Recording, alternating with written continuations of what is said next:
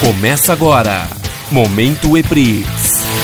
Notícias, comentários, análises e tudo sobre a Fórmula E.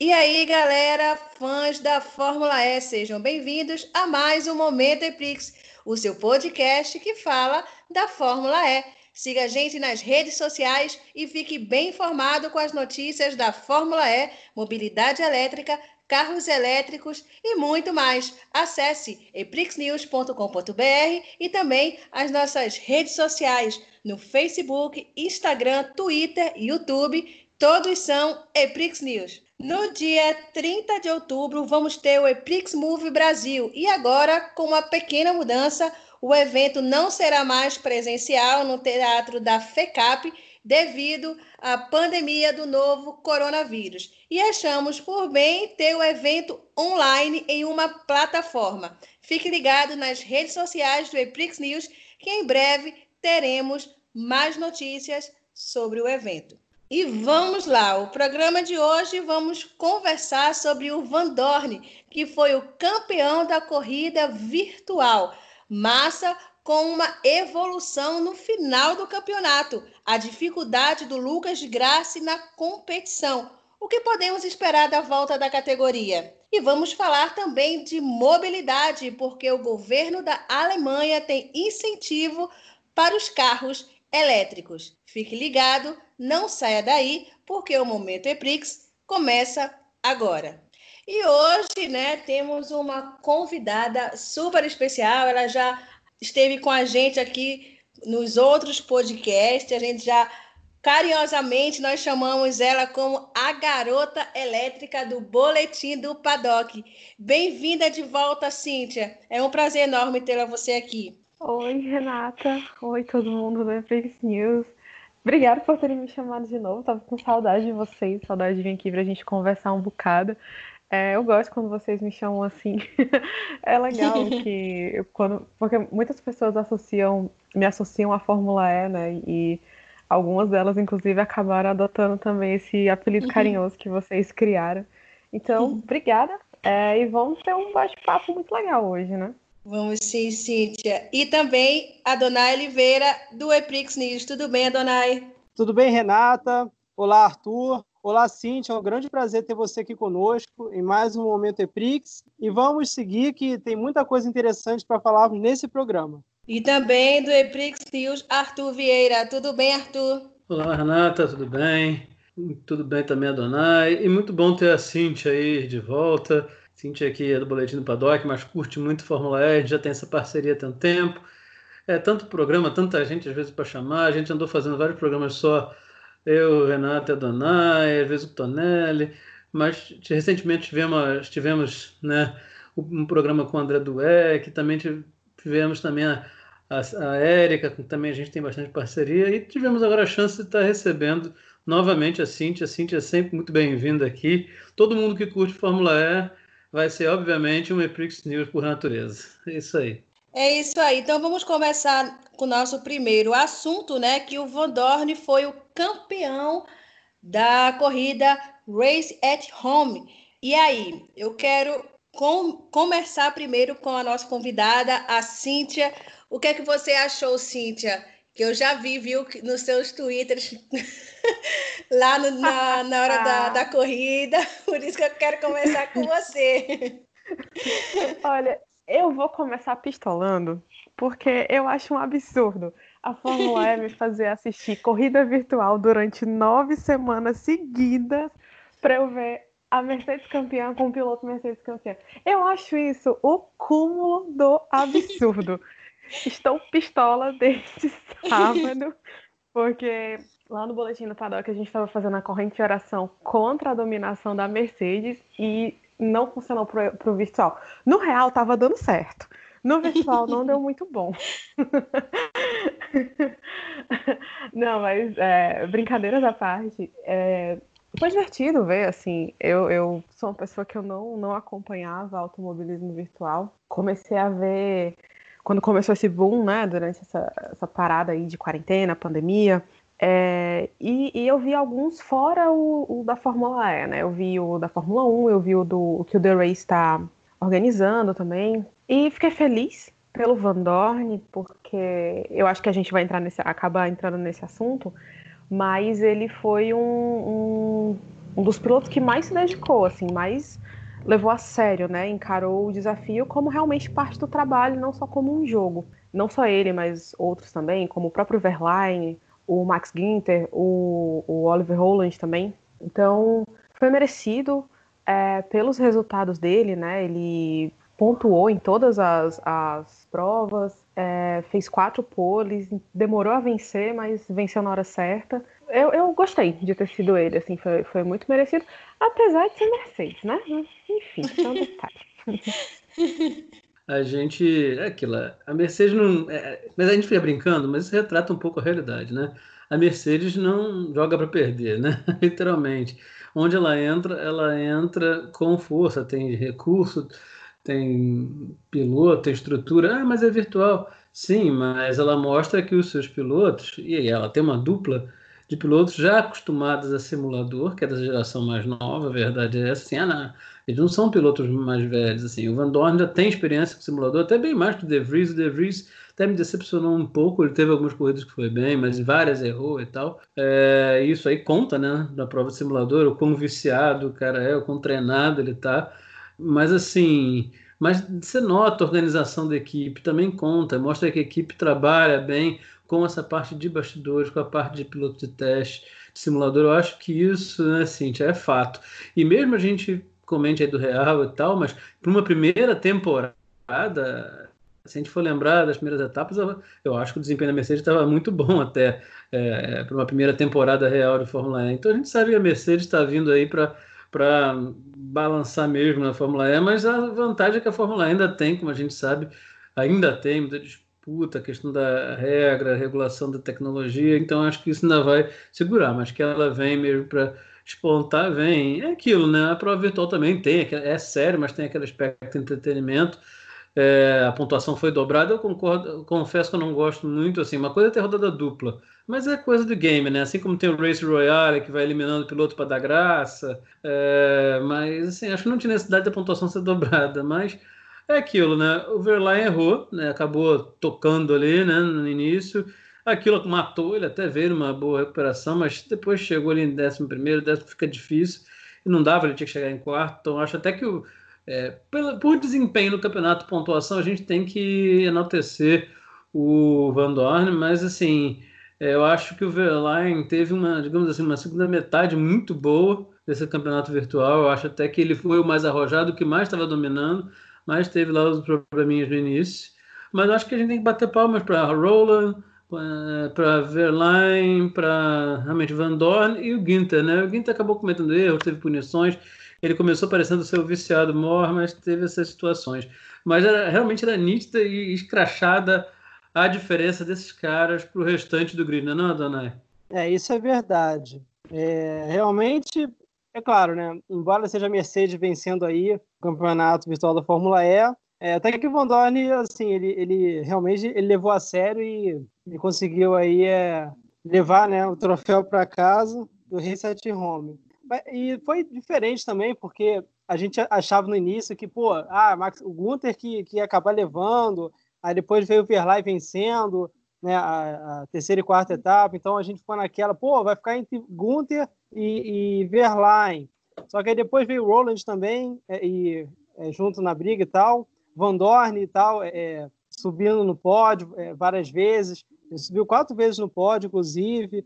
Aí, pô, chegou na, na penúltima etapa, né? Na, na penúltima etapa, o, o Verlaine foi, venceu. Aí eu pensei, caraca, esse campeonato vai ser do Berline, só que não. Aí o Van Dorn foi, é, se saiu melhor por causa dessa questão dos pontos dobrados. É, ele não chegou a vencer né, a, a final, foi o Roland que venceu, mas assim, é, por tantas vezes que ele ficou no, no pódio, que ele subiu no pódio, é, pelas poles que ele conseguiu também, então isso aí ajudou bastante ele. Mas, enfim, uh, o campeonato foi muito bom, foi muito divertido, assim, é, de se assistir. Foi engraçado também. E, pô, E valeu a pena, né? Com certeza. Não só por causa do entretenimento, mas porque eles também arrecadaram é, uma, boa, uma boa grana para a Unicef, né? Para ajudar a Unicef no combate aí ao coronavírus e ajudar a proteger as crianças. Então foi um campeonato muito válido e é aquilo, né? Van Dorn venceu, mas se a gente for parar para pensar, ele mereceu, porque ele, ele subiu no pódio quatro vezes, ele pô, conseguiu quatro poles. É, e detalhe, e na quinta, na quinta ou sexta etapa, é, foi na quinta etapa, ele conseguiu a volta mais rápida, ele chegou em segundo, beleza, só que no, na sexta etapa ele venceu e ainda fez a volta mais rápida. E, ou seja, ele venceu da melhor forma. Então, assim, se parar para pensar, realmente ele mereceu aí vencer o Reset Home Challenge aí. Esse campeonato foi, foi muito bom de assistir, realmente. É? E assim, né, Cíntia, tem uma coisa também que eu acho que é muito legal levar nessa, lembrar nessa hora. É o seguinte, ah, muitas pessoas até falaram mal do campeonato, tem pessoal que sempre resmunga. O pessoal resmunga da Fórmula E é mais falar virtual, né? As pessoas só que assim, claro, foi trazer, foi uma forma de trazer entretenimento, fazer uma ação de caridade, claro que apoiada em marketing, ninguém é santo nesse meio, a gente sabe totalmente disso. Mas assim, foi importante para o marketing da categoria também, é, mantê-la é, viva. E tem uma garotada que curte muito essa questão dos esportes, eles estão em ampla ascensão. Então é, é uma forma de tentar chegar em mais um nicho, é, a gente não pode esquecer, inclusive, a, a, o bom link que eles fizeram com os, os, pilotos de simulador, que na verdade os pilotos do, do, chamado Challenge Grid, que eram as provas preliminares, que na verdade pilotam até bem melhor é, que os pilotos da Fórmula E, porque são pilotos é, de simulador, virtual, de videogame, de esportes. Na verdade, acho que só realmente o Roland, o Verlaine, o Van Dorn e, e, o Ginter que iam disputar melhor com esses meninos. E a gente isso foi uma outra coisa muito legal, além da interação com os fãs que gostam de esportes, ajudar o Unicef, dar marketing para a categoria, você teve essa interação legal com a galera do Challenge Grid, e que a gente acabou tendo aí, né, o esloveno Kevin Sig campeão, e mais do que merecido também, sobrou, pontuando sempre, vencendo, foi a quarta vitória dele, teve ali o confronto com Peter Barlar, principalmente com Lucas Miller, mas acabou o Kevin Sig sendo o campeão da Challenge Grid e com isso ganhou o direito de dar uma volta no Gen 2 na sexta temporada quando ela for retomada. Muito bacana isso. Então essas ações todas, eu acho que eu no fundo, no fundo acho que foram muito boas para a categoria. Não sei o que a Cintia pensa, mas eu acho que é uma jogada de manter, ah, não é que teve um inteligência superior não é isso. Mas é a questão da parceria com o órgão como o Unicef, isso é importante, marketing da categoria, se aproximar do pessoal do virtual e tentar até conseguir um nicho para quando agora retomarem as provas, né, Cintia? Não, é, com certeza. É, antes de entrar nesse assunto, eu queria só complementar uma coisa que, inclusive, a gente já falou lá no boletim algumas vezes, que é a importância de você ser constante na Fórmula E. Fórmula E é um campeonato curto. E esse campeonato virtual, ele foi ainda mais curto, né? Ele teve basicamente metade de um campeonato real. E se você parar para analisar os números, o Van Dorn ele só venceu uma corrida das oito. E ele foi campeão mas ele foi campeão porque ele estava sempre ali entre os primeiros, então ele foi muito constante durante o campeonato todo, né? O, a gente pega o, o Verlaine, por exemplo, ele entrou depois, ele teve, ele teve bons resultados, ele teve maus resultados, assim, ele foi aquela história da montanha russa, né? Ele foi muito inconstante e o Van Dorn foi quem aproveitou melhor todas as situações, né? Por isso que ele foi campeão. E entrando nisso, no que você estava falando, com certeza, eu acho que o, o, o evento em si foi um grande acerto. Ele foi mal executado? Sim, a gente tem, tem pontos claros de melhoria aí, né? Mas uh, foi muito acertado porque você imagina, praticamente todas as categorias de automobilismo estão fazendo eventos virtuais. Você imagina se a Fórmula E não tivesse feito, né? E, e a Fórmula E ela tem essa coisa de ser moderno, tem muita pegada do sustentável, mas está muito alinhado com, com tecnologia, com modernidade. Então, assim, não faria o menor sentido se eles não tivessem feito esse campeonato. Eu acho que o primeiro ponto é esse. É, e sim, foi uma grande sacada fazer a parceria com o, o, o, Unicef, porque vai além do entretenimento, né? E a outra é de pegar realmente essa, essa galera mais nova, porque querendo ou não também dá visibilidade para eles, né? Então, a gente tem um Kevsig que ele vai ganhar, ele vai dar lá umas voltinhas no, no Gen 2, é, e, poxa, quando, sabe, se você parar pra pensar assim, quando um desses pilotos, um desses meninos pilotos de simulador ia ter uma oportunidade dessa, sabe? Então, é, honestamente, assim, ta talvez se fosse um prêmio em dinheiro, sei lá, 10 mil dólares, Seria legal? Seria, mas você tem isso que mexe com a emoção do cara, sabe? Assim, o cara vai pilotar um carro de verdade. É, tem umas coisas que, não sei, que valem mais. Sabe aquela história de valer mais que dinheiro? Eu acho que, que esse prêmio tá ali, tá nesse bolo. Uh, e, e, é uma oportunidade para a gente conhecer outros pilotos também, para a gente público, né, que eu falo. É, assim, primeiro que não é todo mundo que tava, que conhecia ou que era familiarizado com essa história de automobilismo virtual. E mesmo quem já estava ali por dentro pôde conhecer outras pessoas também, né? E a gente teve a oportunidade de rever outras pessoas que já passaram pela Fórmula E, como o Alex Lynn, a Simona pôde estrear pela Porsche, né? Foi no evento virtual, mas foi. Então a gente teve a Alice Power participando. Foi muito legal assim ver esse pessoal que de certa forma já tem alguma ligação interagindo mais com a categoria também. É, eu queria alguns Sofia outros pilotos, também, né? A Sofia, né? Depois a, a Sofia, Sofia exatamente. Charlie Martin. Uhum. Aliás, para mim, eu, não conhecia a Charlie e, e, foi incrível conhecer a história dela, né? Teve um outro menino, eu não vou lembrar o nome dele, é, eu acho que é Eric Lapenha, Max Lapenha, alguma coisa assim, que ele foi que sofreu um acidente e, enfim, quase morreu, coitado, e veio e usou o automobilismo como um jeito dele se recuperar, né? E você conhece essas histórias, sabe? Isso é muito legal também, de ter essa, essa aproximação.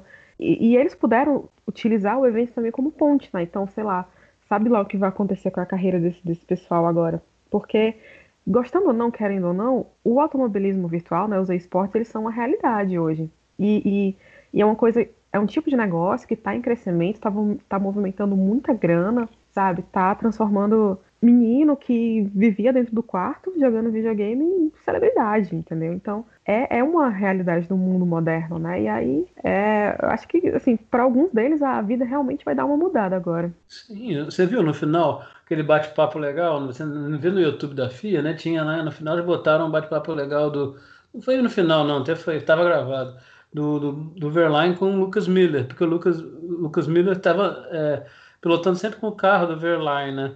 E aí eles brincaram juntos, correram ali juntos e tal. E até o Verlaine, bom, ninguém sabia que o Verlaine ia sair da Mahindra no dia seguinte. Mas o Verlaine falou que estava convidando ele para ir no paddock, conhecer a Mahindra, conhecer a Fórmula E, para até que de alguma forma ele possa cumprir isso. Mas só naqueles momentos, aqueles minutos, menino, você via a alegria nesse do menino. Acho que foi com o Lucas Miller, não foi? Foi sim. Foi com o Lucas Miller, ele estava até com a bandeira do Bayern no fundo, né? Que é do Bayern Munique, aquele torcedor. Mas assim, uma coisa bacana, a alegria do menino, né? E ele é muito bom piloto, não foi. Tinha tudo para poder ser um campeão. Ele o Peter Berlac, muito bons. O problema é que o Kevin Sig ele é profissa demais nos esportes, né? Então sobrou. Mas, poxa, foi, eu acho, é o que você falou, isso é uma oportunidade é, única também, mais uma jogada legal de aproximação do fã. Porque uma coisa é a seguinte: é, várias categorias é, buscaram as provas virtuais, como você falou. Mas a que tinha que era a Fórmula E, porque a Fórmula E, inclusive, já há muito tempo que ela tem aqueles eventos, né, durante os finais de semana da corrida, os eventos que já exploram o pessoal próximo dos pilotos, o pessoal já até brincando com as corridas, com os simuladores, já tinha, já tinha essa pegada, então eles tinham, a Fórmula E tinha que fazer isso, e é uma das categorias mais, assim, de, que eu diria atualmente, assim, que procura inserir o fã, né, então, ela não, não poderia faltar isso para a Fórmula E, né, Cintia? Não, com certeza. É, como eu falei, assim, a ideia, a concepção do evento em si, ela é maravilhosa, sabe? Se você olhar de todos os aspectos, é um negócio assim, incrível, porque você tem a Fórmula E, o, o que já existe, né? O real, que foi adaptado para o virtual, tem o, o, público jovem chegando, né? Pilotos jovens, pilotos de simuladores, é, e tem a parceria com o Unicef. Então, por onde você olha, você vê que tem um, era um negócio que tinha tudo para dar certo. Mas aí havia uma pedra no meio do caminho, né? E, e eu confesso para vocês, isso não estava nem na nossa falta, mas a gente vai falar mesmo assim, né? Porque a gente é assim. É, eu, eu fiquei um pouco decepcionada com, com o fato assim, de boa parte dos pilotos, se não a maioria deles, não ter entendido o, o, o quanto o, o, evento era grande, o que, que ele deveria ter sido, sabe? Não só na durante aquela, aquela confusão lá com o Daniel Abt, mas em outros momentos em que eles falaram em entrevistas e tal, eles disseram: ah, é, é um videogame, é uma corrida, eu não tô afim, não sei. E já entrando um pouco, avançando um pouco na pauta, falando do Lucas de Graça, ele mesmo falou que ele não conhece a pista, que enquanto tinha gente treinando todo dia, ele só ia saber que pista ele ia correr no sábado mesmo, sabe? E isso me entristece um pouco, entendeu? Porque, poxa, cara, assim, ok, para você é um jogo de videogame, mas assim, querendo ou não, faz parte do teu trabalho, né? E é uma pena, porque assim, não era só a Fórmula E, sabe? Tinha mais coisa, tinha Unicef, cara, e, e tipo, o nome Unicef era para dar um peso muito grande ao evento. Infelizmente, nem todo mundo entendeu, o que é uma pena. Que é, assim, eu realmente fiquei Sim. triste com isso. Isso é a grande crítica, né? Porque se você parar pra pensar, é uma coisa até conversando com a Dona Ai, conversei com o Renato esses dias, porque os caras têm que entender o seguinte: os patrocinadores estavam todos lá também. Todos. Em cada, né, você, o Julius Bar, é, Antofagasta, né? A CBM, os patrocinadores estavam lá, gente. Isso aparece. Uhum. É, isso tem, tem é uma maneira de manter minimamente a economia também rodando. Não é só a cara. Não, é, claro que tem todo o lance do marketing, o lance da ajuda do Unicef, mas também tem sim.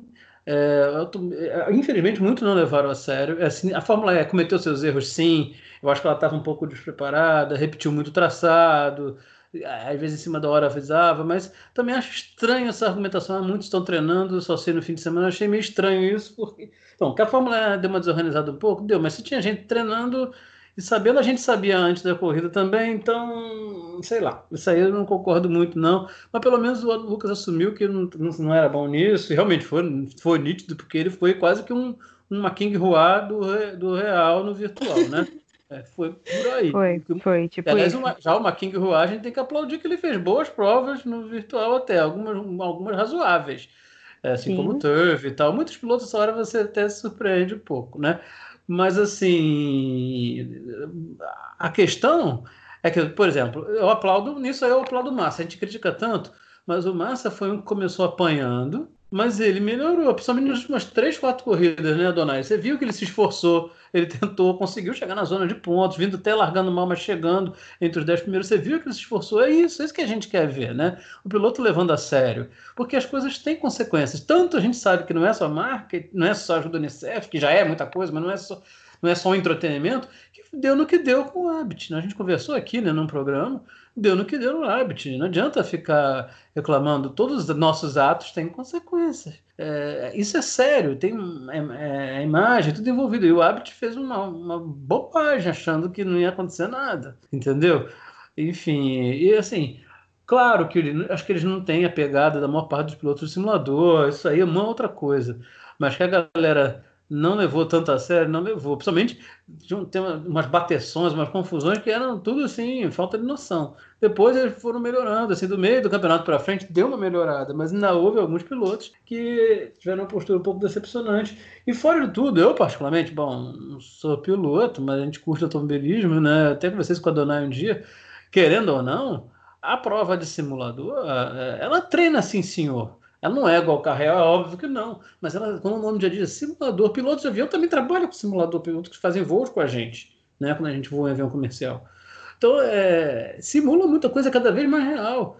Então, não, não, a gente não pode vir com esse argumento. É uma, um bom, um excelente treino para reflexos, para estar tá acostumando com a pista. Tudo isso é importante. Então, é, inclusive, né, aliás, aqui fica também uma, crítica, porque o pessoal também enche a paciência, né? Assim, tal, todo mundo gosta de resmungar tudo, é, quando é barulho, não sei o quê, e nos e-games eles ficam enchendo porque é, acham feio, mal feito, não sei não, o pessoal tá com isso na cabeça, cara, porque pelo contrário, é, tudo bem, a transmissão da Fox podia não estar tá muito boa, por isso que eu via sempre no YouTube, que é o sinal direto e tal, é, mas independente disso, você olha lá, você vê, pô, extremamente bem feito, né, gente? Pra gente que é mais velho, com 42, que viu Atari, viu esses videogames mais modernos, mas que são um lixo hoje, perto da modernidade que tem. Pelo amor de Deus, gente. Eu, tô, eu falei Atari, tô de sacanagem, que eu fui lá no tempo do Hong Kong, como de Renato.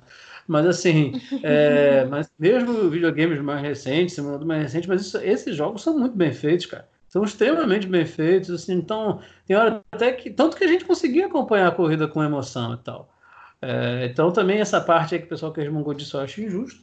Mas sim, os pilotos, você falou tudo, assim, a FIA mesmo ser um pouco mais organizada, mas principalmente os pilotos podiam ter se engajado mais, né?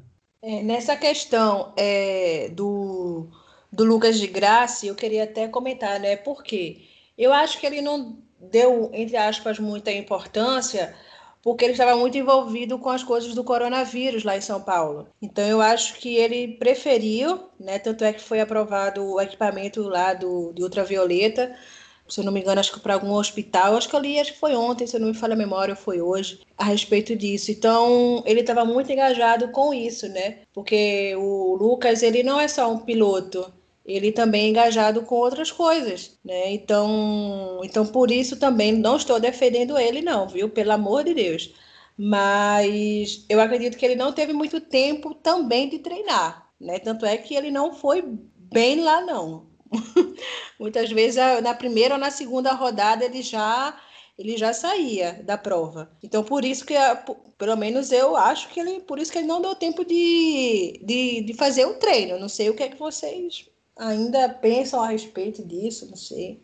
É aquilo, o Lucas ele só ele, ele não pontuou né, em nenhuma corrida, ele não finalizou entre os top 10. Inclusive na primeira etapa ele não chegou a correr porque por causa de problemas de conexão e tudo. E a questão do Lucas também é que ele não é só um piloto, ele é envolvido com outras coisas. Ele é CEO da Robo Race, que é aquele campeonato que ainda vai inaugurar de carros movidos a inteligência artificial. É, e ainda por cima, é, ele é envolvido também no, com o é, Zero Summit, que é uma, uma organização voltada para o futuro, né, digamos assim, mobilidade, tudo isso. Então, é, infelizmente, é, é realmente dele não tinha muito do que esperar, né? Assim, mas por outro lado, Massa ele conseguiu assim, nas dificuldades dele, ele conseguiu pelo menos trazer pontos para o Brasil, né? Ele chegou em oitavo na primeira corrida, na sétima, na penúltima etapa ele chegou em sexto e na última em oitavo, ou seja, pelo menos o Brasil na Fórmula E teve pontos aí no Race at Home Challenge e é e isso é o que valeu também, né? Por parte por parte dos brasileiros. Isso realmente foi muito bom. É, agora vamos é, falar um pouco sobre a volta da categoria, né? Porque ainda não se sabe quando é que vai voltar. Não sei se é agora em julho, se é agosto. Fica aquela, naquela expectativa, mas também todo mundo sabe por quê. É por uma boa causa, por conta ainda da pandemia do, do novo coronavírus. E aí? Aí eu quero saber é, de você, Arthur. O que é que você espera da volta da categoria? Bom, Renata, como você estava falando aí, eu acho assim, todo mundo está empolgado, esperando a temporada voltar. É, realmente, a gente que gosta do automobilismo já está tendo prova da NASCAR, da Indy, e acaba fazendo a gente ficar empolgado, sim, é importante para a categoria, tem questões econômicas e tudo mais. Eu, particularmente, tenho muita temeridade, é, eu acho que tudo tem que ser feito com calma e cuidar da vida dos pilotos em primeiro lugar. É, é, os Estados Unidos, principalmente, eu acho muita loucura, NASCAR, já tendo prova Acho mesmo, a NASCAR está falando já em botar a torcida, mesmo pequena quantidade, mas já fala. Sei lá, eu acho que os Estados Unidos tem muito caso ainda de Covid. A Europa já está mais avançada em alguns países, né? A situação mais controlada.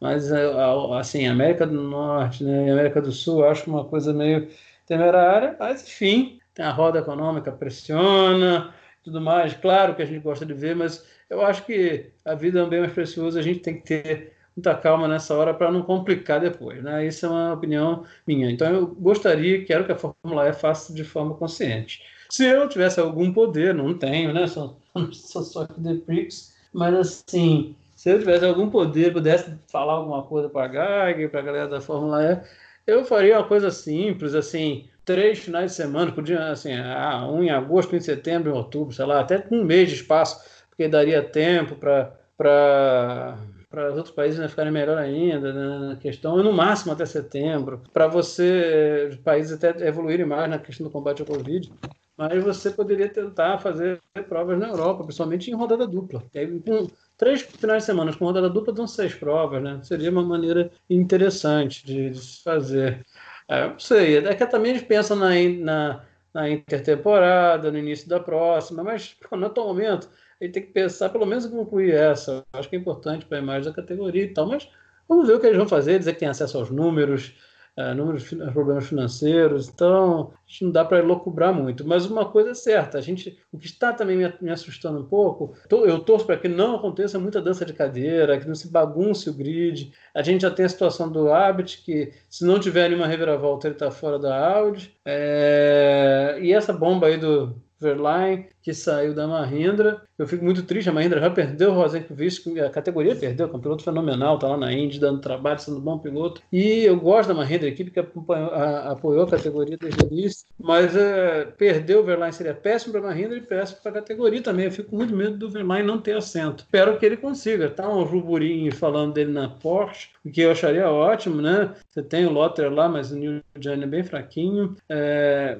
embora seria uma combinação bombástica, como eu já tive falando outro dia com a Dona e com a Renata. Seria legal. Eu gostaria de ver o Verlaine, por exemplo, na Audi, junto com o Lucas, mas aí era porradaria na certa. Acho que nunca vai acontecer. Mas eu só espero que ele arrume um assento. E que a gente não tenha muita dança da cadeira nesse retorno da Fórmula E. E vamos ver o que dá para a categoria tentar fazer aí para terminar minimamente a temporada. Mas a gente fica assim empolgado. Mas acho que o cenário é esse ainda de muita incerteza, inclusive. Tava falando de dança das cadeiras, eu já tava maquinando umas coisas aqui.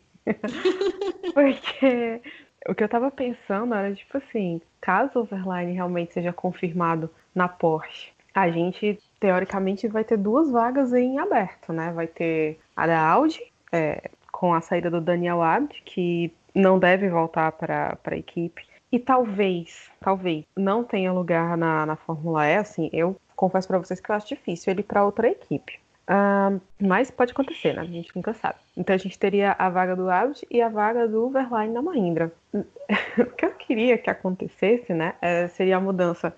Ok, Verlaine na Porsche, Nico Miller na Audi, no lugar do Audi. Aí quem entraria na Dragon seria o Sérgio Sete Câmara que testou, fez o teste de novatos pela Dragon, e no lugar da Mahindra seria o Pepo Derani, entendeu? Olha só. Olha Isso aí seria sonho. Foi. Mas só Olha... que o, Sérgio Sete o Sérgio Sete Câmara já estava na Fórmula E, ele saiu? Não, não, ele fez o teste novatos. É, eu não sei nem se ele tem, tem a licença, se ele tem ponto para tirar a licença da Fórmula E, mas assim, foi a minha divagação aqui, né? Mas... Não, mas, mas eu queria, Cíntia, veja bem, eu hum. queria muito que o Turve saísse da NIO, porque eu acho ele um excelente piloto. Ah, eu acho verdade. que se ele fosse, por exemplo, para a Audi, seria legal, porque assim, não, não seria um, um, piloto que não, não iria competir com o Lucas de Graça, porque ele é o piloto principal, digamos assim, da Audi, e ele poderia se destacar ainda mais, com a equipe muito melhor do que a, a NIO, né? Olha, eu não tinha pensado nessa possibilidade. Inclusive é uma ótima ideia, porque o Turner realmente é o tipo do cara que ele merece um carro melhor, assim. Chega, chega, sabe? Não... É, é, duro ver, duro ver o, o, Turvey, porque ele realmente é um bom piloto. É, quem pegou as primeiras corridas, quando a Neil ainda tinha condição de disputar alguma coisa, viu que ele pegou pódio, sabe? Ele tem condição de entregar mais, ele não entrega porque, enfim, é a Neil, né? O carro não, não permite. Mas é. a sua ideia, para mim, também funcionaria muito bem. É, eu, eu não sei se ele teria condição de bater de frente com o Lucas de Graça, mas ele daria mais trabalho que o Daniel Abbott, na minha, na minha opinião, sim. E conseguiria, é... e conseguiria pontuar mais também para a equipe, né? Que é sim, importante. Sim, sim, com certeza. Com certeza. Sim. Ah, enquanto ah... eu não quero dança de cadeira, vocês querem uma mudança total, né? Dá uma pequena né? viajada. É, a gente está aqui para isso também. é, mas falando da, da volta da Fórmula E, eu concordo muito com o que o Arthur estava falando. Eu não. É, eu acho que não precisa ser agora, assim. Eu entendo a necessidade do negócio se movimentar e tal, mas uh, eu tenho receio. Eu acho que o pessoal da Fórmula E eles vão ver muito o que vai acontecer com a Fórmula 1 agora, né? A Fórmula 1 já conseguiu uh, organizar e né, esquematizar oito etapas, é um número razoável, e eles vão ver o que, vai acontecer, né? Assim, a Fórmula E tem o agravante, entre aspas, de correr na rua. Então tem que ver, por exemplo, se, sei lá, lugares como Berlim, Paris, por exemplo, se eles vão aceitar que as corridas ocorram na rua mesmo, né? Mas, não sei, de repente lugares como uh, Seul seja menos complicado, né? Já que a Ásia, como ela começou como ela entrou primeiro na onda da, da pandemia, ela teoricamente vai sair primeiro também. Nova York esquece, Londres esquece, tá? Para mim são duas cidades que, assim, eu, eu nem lembro mais que, tinha que ia ter corrida lá, porque para mim não vai ter mais, não nesse ano. E é, a ideia do Arthur é legal, de você fazer rodadas duplas, porque você teria corridas em dobro, então teria pontuação em dobro, né? É importante para o campeonato também. E não sei, assim, chegaram a, a ter um. Chegou a ter um burburinho de corrida em autódromo, três corridas na Inglaterra, e se não der certo aqui vai para não sei aonde, enfim. É tudo muito incerto ainda, né? E, e, e é tanto que essa, essas, essas, esses boatos iniciais não devem ter muito fundamento porque já passou. Né? A gente sabe que quando, quando a, a conversa continua é porque está se solidificando. Como ninguém falou mais nada, então é capaz de ter babado totalmente o, o plano, esse plano de correr na Inglaterra e não sei o quê. Mas é, eu acredito que a Fórmula ela vai tratar esse assunto com muito mais seriedade que qualquer outra categoria.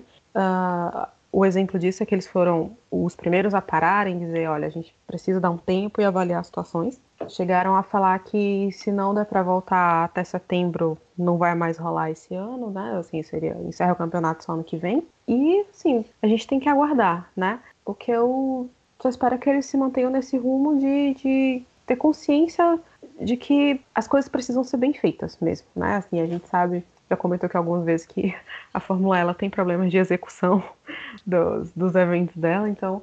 Mas dessa vez não dá para brincar, não, não dá para errar. Assim, tem muita coisa em jogo, é, tem, o assunto tem que ser tratado com muita seriedade. Então, eu só, eu só vou torcer para que seja da melhor forma, tá? Que não seja simplesmente porque a gente tem que votar, vamos fazer de qualquer jeito. Sim, tem que ser com consciência mesmo. É, eu acho também, Cíntia.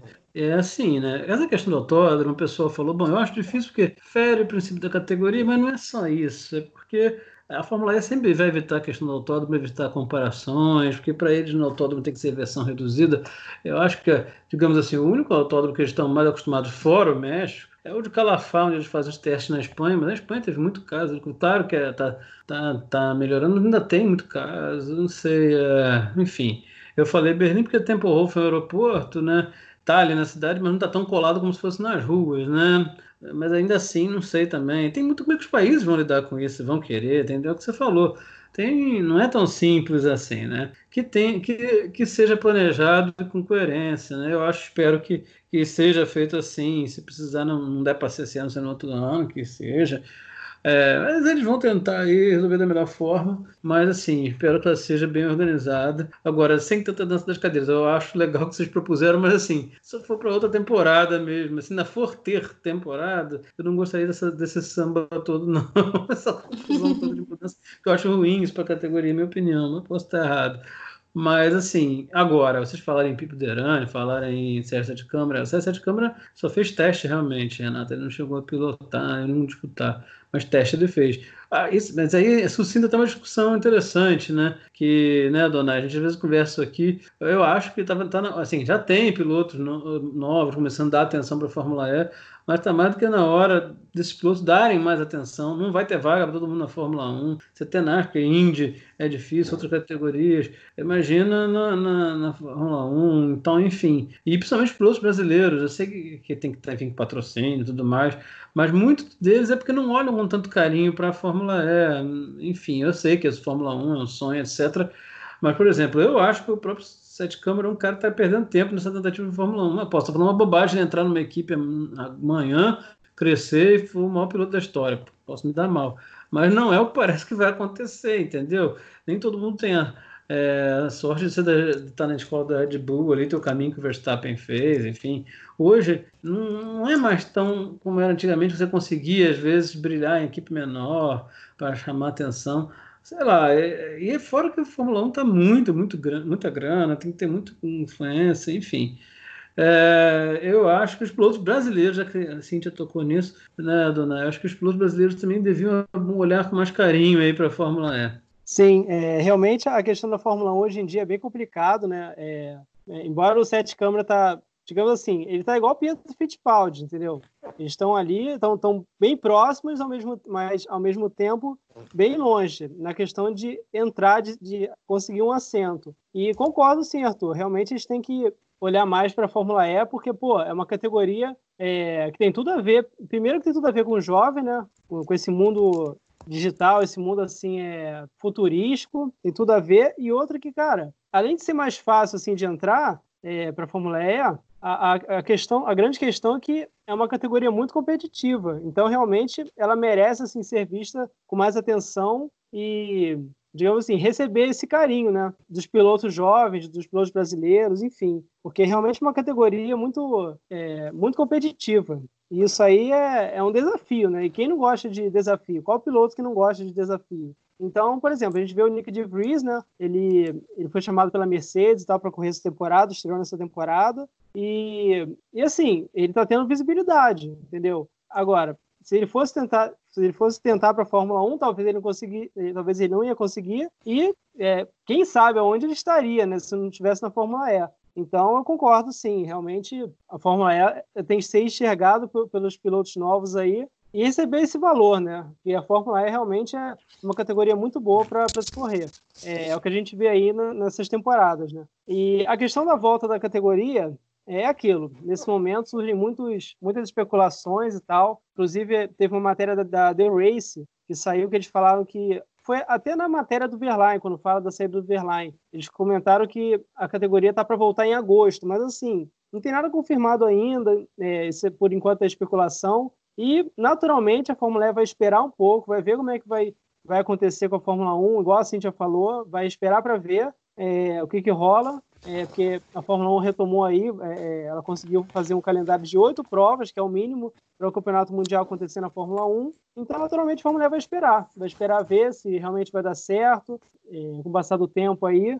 Mas, assim, eu acho muito difícil a Fórmula E voltar em agosto. Para mim, não volta em agosto, deve voltar lá para outubro, porque a última vez que a Fórmula E se pronunciou sobre isso é, foi quando ela avisou que o carro, o novo Gen 2, né, Gen 2 Evo, os, os regulamentos e tal, eles iam ser adiados para outra temporada. Então foi nesse release aí que a Fórmula E comentou que ela está vendo para voltar no final do ano. Então, assim, agosto realmente, para mim, é fora de questão. Olha, agora eu, você estava falando na questão do, do Sérgio Sete Câmara, enfim, mas o Sérgio Sete Câmara, só para lembrar, ele é o segundo piloto de teste reserva da Dragon indiretamente ele, entre aspas, está na Fórmula E. Né? Acho que, que, que vocês. Eu acho que vocês esqueceram. Não, Não assim... eu, eu lembrei que ele era que ele era piloto de teste, eu só fiquei na dúvida se ele já tem a pontuação para a licença da Fórmula E também, né? Que a Fórmula E tem uma licença específica. Ele não tem. Ele. E aí, assim, eu, eu falei isso, mas na hora eu também falei, ah, não sei se ele tem a pontuação. Mas, assim, foi, foi mais pelo, desejo de ver, né? De ver, é, de ver ele progredindo na carreira e de ver mais pilotos jovens chegando na categoria. Mas, enfim, se não for agora, quem sabe na próxima, né? Não sei. É, é eu acho que ele não tem essa a pontuação, não tenho certeza também não. Mas, enfim. Mas, é, mas de qualquer maneira, o Sete Câmara, como vários, miram mais a Fórmula 1. Escuta eu te falando, não pensam tanto na na Fórmula E. Mas enfim, né, gente? É, vamos ver, é o que a gente conversou aí, Renata, sobre essa volta. Foi até legal que a gente foi conversando e fomos passando pelos pontos de pauta, né? Agora que eu me toquei que a gente é. falou que estava na pauta numa conversa, né? Mas enfim. Foi ótimo. Agora, antes da gente ir para o próximo assunto, só para relembrar, né? Como é que está a classificação até os cinco primeiros do campeonato dos pilotos, está assim, ó. Antônio Félix da Costa está em primeiro lugar com 67 pontos. O Mitch Evans está com 56 pontos. O Alexander Sims ele está com 46 pontos. O Maximilian Guter ele está com 44 e o Lucas de, Gra... e o Lucas de Graça, quase que não sai, com 38 pontos na quinta colocação. Agora vamos falar sobre o último assunto, né, que eu falei que é a respeito do, da mobilidade que a Alemanha né, ela recebeu incentivo do governo para os carros elétricos. Né? Só lembrando também que há uma, uma lei lá na, na Alemanha que diz que em 2030 só vai ter carros elétricos no país. Então, é, eu quero saber de você, Adonai, já que foi você que fez a matéria lá no Emprix News, é, o que é que você achou? O que é que você achou desse, desse incentivo lá na, na Alemanha? Agora, será que os carros vão ser mais fortes? Uh, os carros elétricos por lá? Bom, é aquilo. A Alemanha ela é um país que ela foca muito no, na questão dos carros elétricos. Inclusive, como a Renata falou, até 2030, o país, é, o governo, no caso, eles querem banir os veículos a combustão no país. Então, assim, eles já têm um pensamento é, bem à frente, eles estão decididos a mudar a, a frota completa da cidade e reduzir em até 80% a emissão de gases carbônicos, né, de gás carbônico. Então, assim, essa medida aí, ela continua né, na visão deles, é, a filosofia deles de, de continuar né, com a mobilidade sustentável. E, claro, como surgiu o coronavírus, a pandemia, tudo, é claro que enfraqueceu a economia. Então, assim, para eles não perderem esse plano, esse objetivo, para tudo continuar nos conformes, o governo, na quinta passada, eles anunciaram que iam é, lançar né, subsídios e lançar medidas para incentivar o, a venda de carros elétricos, mesmo aí com essa questão da pandemia e desse, desse enfraquecimento leve, é, esse enfraquecimento da economia. Então, eles, é, no caso das montadoras, inclusive, é, elas vão receber 2 bilhões é, para ajudar na, na, pesquisa e desenvolvimento é, de formas assim para estimular a venda de carros elétricos. E nesse assunto também estava tendo uma, digamos, uma, um sensacionalismo, né? Porque em alguns sites aí estavam falando que cada, cada um que comprasse carros elétricos iam receber 9 mil euros, mas na verdade não é bem isso. O governo ele apenas negociou com as montadoras, é, ele, ele, tirou impostos, sabe, tudo, tudo isso é, para facilitar para as montadoras é, criarem grandes descontos nos carros elétricos, para, no caso, vender mais carros elétricos e não perder esse objetivo deles de, de acabar né, com os veículos a combustão. Então, assim, é uma excelente iniciativa. É, pelo visto, assim, eles são um único, a Alemanha é o único país que é, lançou essa medida, né? No caso, focada na venda dos carros elétricos. É o único país assim, que, se, que se preocupou com essa questão da, da venda de veículos elétricos durante a pandemia. Então, assim, é uma iniciativa bem válida e, claro, é, para a gente assim que defende mobilidade elétrica, é, sustentabilidade, isso aí é uma, foi uma excelente, notícia, realmente. E o ministro da, da Alemanha, o ministro de Finanças da Alemanha, aliás, é, Olaf é, Scholz, ele disse que a, a medida é, ela, ela, foca justamente na, nessa questão da, das energias renováveis e ele fala que eles querem é, acabar 100% com os veículos a combustão em 2050, ou seja, quando chegar em 2050, eles não querem, eles querem que não tenha mais nenhum veículo a combustão rodando na cidade. Então, realmente, é uma, é uma boa, né, que a Alemanha está fazendo. E, claro, isso aí vai, vai ajudar a manter, a, pelo menos assim, a Alemanha, né, para cumprir esse objetivo que eles têm aí de banir os carros a combustão. Realmente uma excelente notícia. É, né, gente? Na verdade, isso eu até acho legal para a gente falar. Quando a gente fala sobre esse assunto, muitas vezes o pessoal fica na bronca. Não, não tem como, não sei o quê. Bom, a gente fala hoje, não tem como mudar, né? Claro que quando você olha para uma categoria como Indy, NASCAR, é muito difícil. Você consegue imaginar, sim, essas categorias têm plano para desenvolver tecnologia híbrida, Fórmula 1 já faz isso e tal.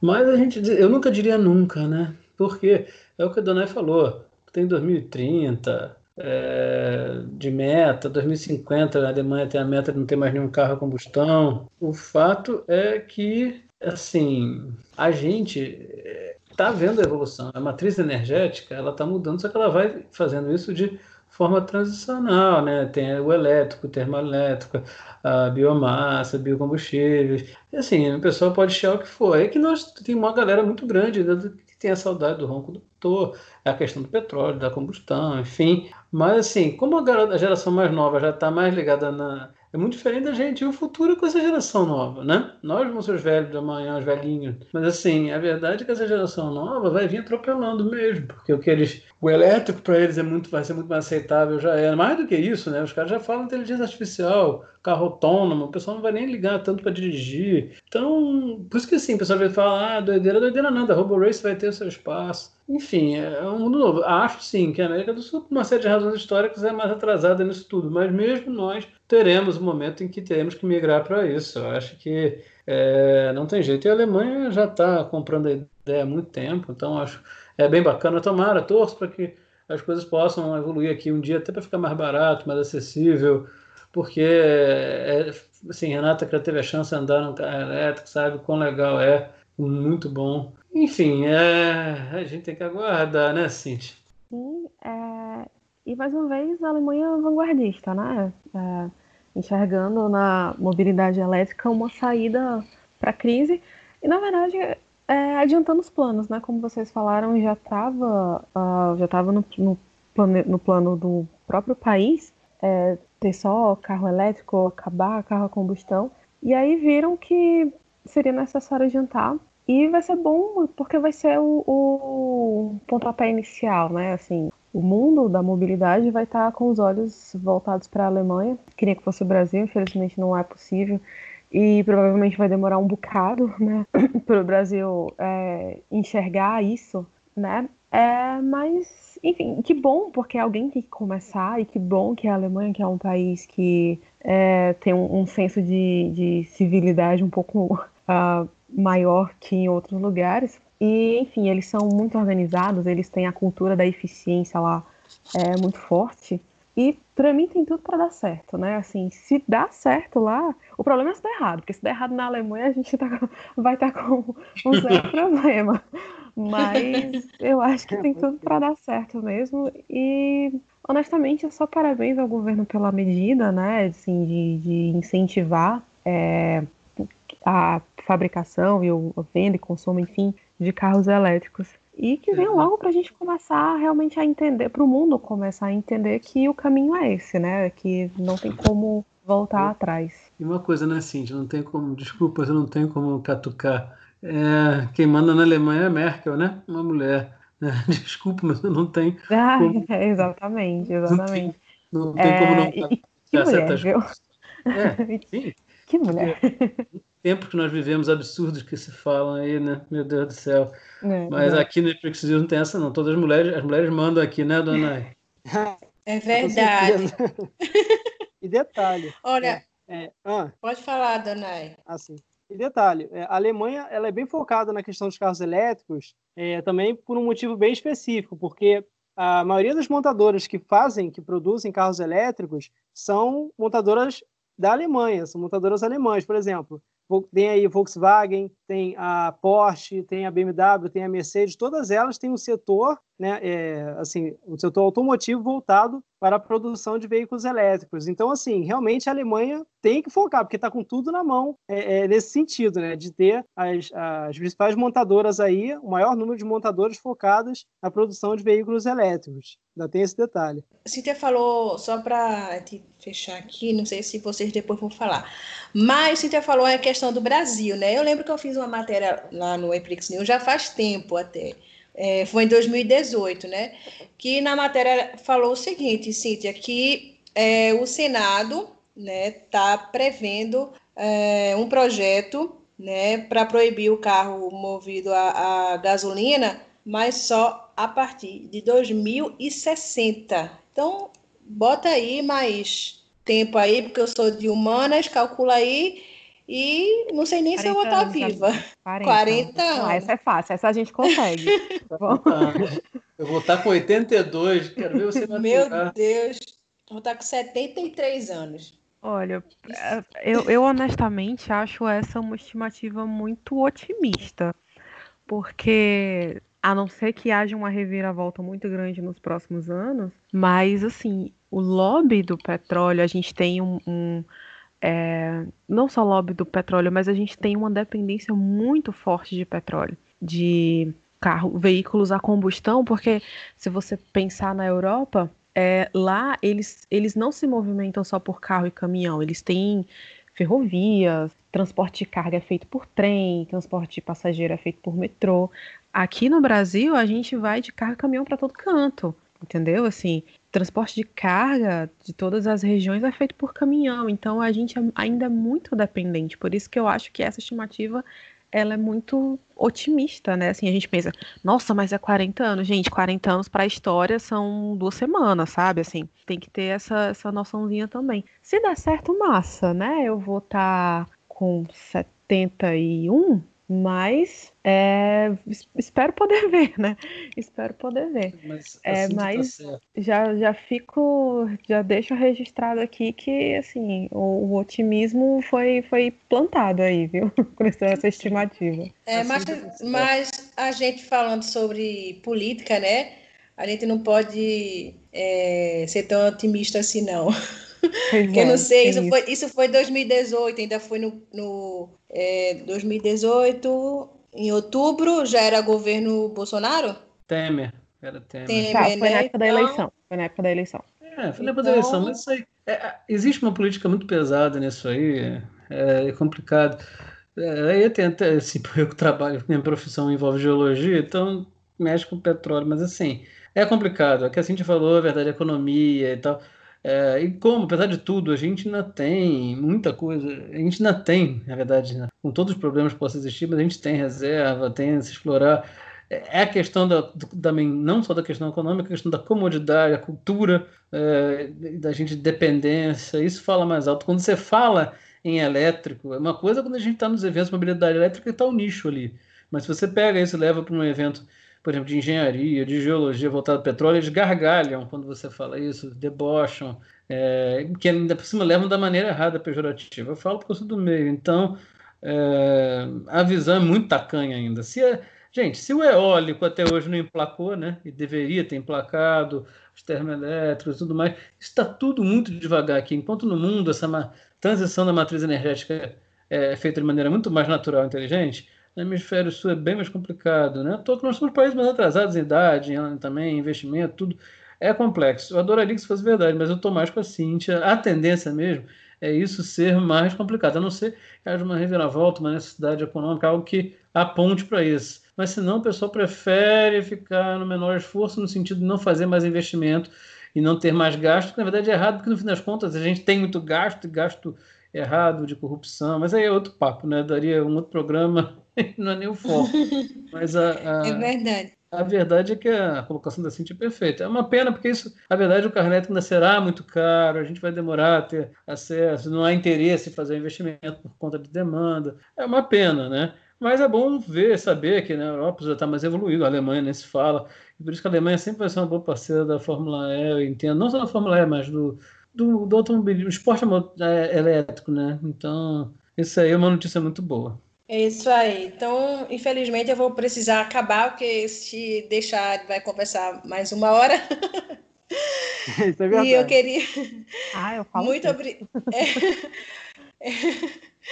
Ai, Cíntia. Então, muito obrigada, Cíntia, por você ter aceitado o nosso convite, ter, ter participado aqui com a gente para falar da Fórmula E. Enfim, muito obrigada, Cíntia. Obrigada a vocês mais uma vez por terem me chamado, né? De fazer um tempinho que eu não vim aqui, que bom. Espero não demorar tanto para voltar.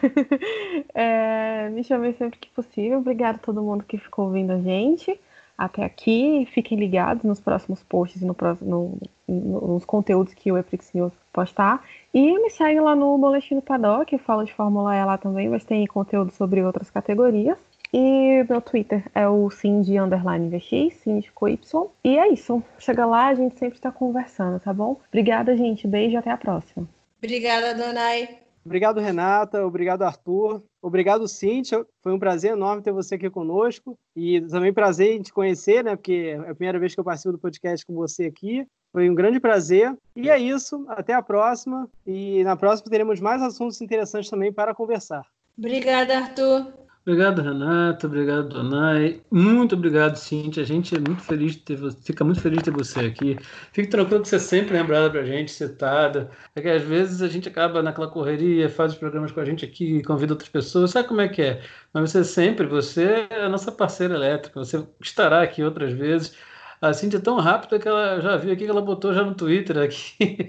Tava gravando com a gente, legal. Ela pegou a imagem que ela botou aqui no bate-papo, ela já jogou lá no Twitter, até o Milani já curtiu lá. Legal, isso é muito bacana. E também ver essa questão do envolvimento das mulheres. A gente teve um programa aqui que a gente. Acho até que foi um programa que a Erika veio, que a gente falou da Super Live, da participação das mulheres. E, e tem que ter mesmo, cada vez mais eu vou dizer você, quando eu vejo aí os comentários né, das, das meninas, eu acho muito melhor do que a maioria dos marmanjos mesmo. Então, é, a gente tem que ter esse espaço cada vez maior mesmo. E com certeza você vai ser sempre muito bem-vindo aqui e vamos poder conversar mais e mais em alto nível, tá bom? E não esqueça, siga a gente nas redes sociais, no Twitter, YouTube, Facebook e também no Instagram. Todos são Eprix News. Até a próxima! Você acabou de ouvir Momento E-Prix com tudo sobre a Fórmula E.